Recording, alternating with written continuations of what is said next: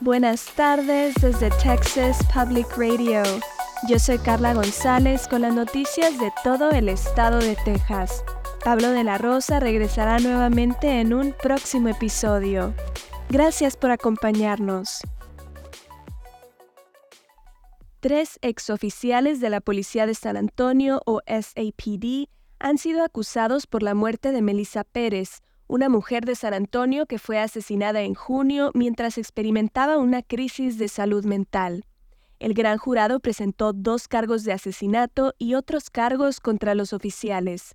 El ex sargento de SAPD, Alfred Flores, y el exoficial Eleazar Alejandro fueron acusados de asesinato en primer grado, homicidio culposo, agresión agravada por amenazas y conducta peligrosa.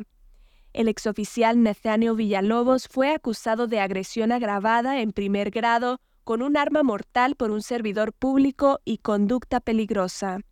En junio de este año, la policía respondió a una llamada del edificio de departamentos donde Pérez vivía después de que alguien denunció que ella estaba cortando los cables de la alarma de incendios porque creía que el FBI la estaba espiando.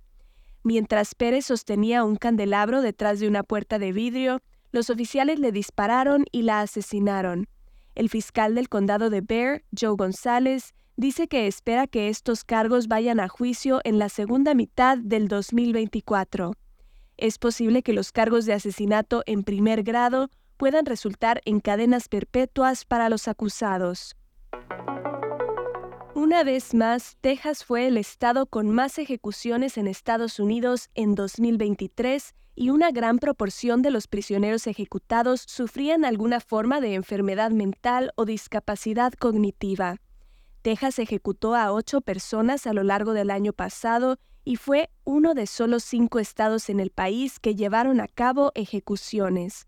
Christine Huley Cuellar, líder de la Coalición de Texas para abolir la pena de muerte, que acaba de publicar su informe anual sobre desarrollos en la pena de muerte en el Estado, dijo en sus propias palabras que seis de los ocho hombres ejecutados en Texas en 2023 tenían importantes discapacidades intelectuales o de salud mental, que incluían discapacidad intelectual, daño cerebral, ideación suicida, depresión clínica y otros diagnósticos de enfermedad mental y que en muchos casos estas discapacidades se vieron exacerbadas por años de negligencia y abuso.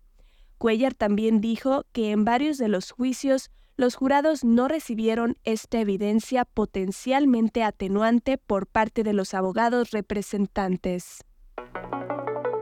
Defensores de los derechos humanos están preocupados por la cantidad de tejanos que han perdido la cobertura de Medicaid este año las protecciones de la era de la pandemia que previnieron que muchas personas se quedaran sin Medicaid terminaron en marzo. Casi un millón de niños en el estado han perdido su cobertura de seguro médico desde entonces. Amber Ayala, del Fondo para la Defensa de los Niños en Texas, dice que sin seguro médico algunos padres se ven obligados a elegir entre poner comida en la mesa o llevar a sus hijos al médico. Ayala dice que los legisladores deberían priorizar la salud de los niños de Texas y sus familias durante la próxima sesión legislativa. Tres recomendaciones de Texas Public Radio para divertirse este fin de semana incluyen una presentación teatral navideña, un espectáculo con acróbatas y un mercado navideño en el centro. La banda de marcha de universidades y colegios históricamente negros presentará un espectáculo de la línea de tambores en el Tobin Center a las 8 pm de este viernes. Durante la presentación se podrá escuchar una combinación de música de banda de marcha, gospel y jazz. Dos presentaciones del gran espectáculo A Magical Cirque Christmas están programadas para el sábado en el Majestic. Los espectáculos de las 5 pm y las 8 pm incluirán actuaciones acrobáticas. Y también Holiday on Houston Street de San Antonio continuará su temporada navideña en el centro desde Legacy Park hasta el Álamo. Los visitantes de Houston Street encontrarán todo tipo de artesanos, vendedores, decoraciones y música al aire libre. Esto ha sido TPR Noticias al Día. Siga nuestro canal en YouTube o Facebook para no perderse ninguna historia. Desde el Valle del Río Grande para Texas Public Radio, yo soy Carla González. Este año en Texas Mutual Insurance Company estamos celebrando 25 años de dividendos con un récord de 340 millones distribuidos en negocios de Texas. Vea cómo los negocios son mejores con Texas Mutual en texasmutual.com diagonal dividendos.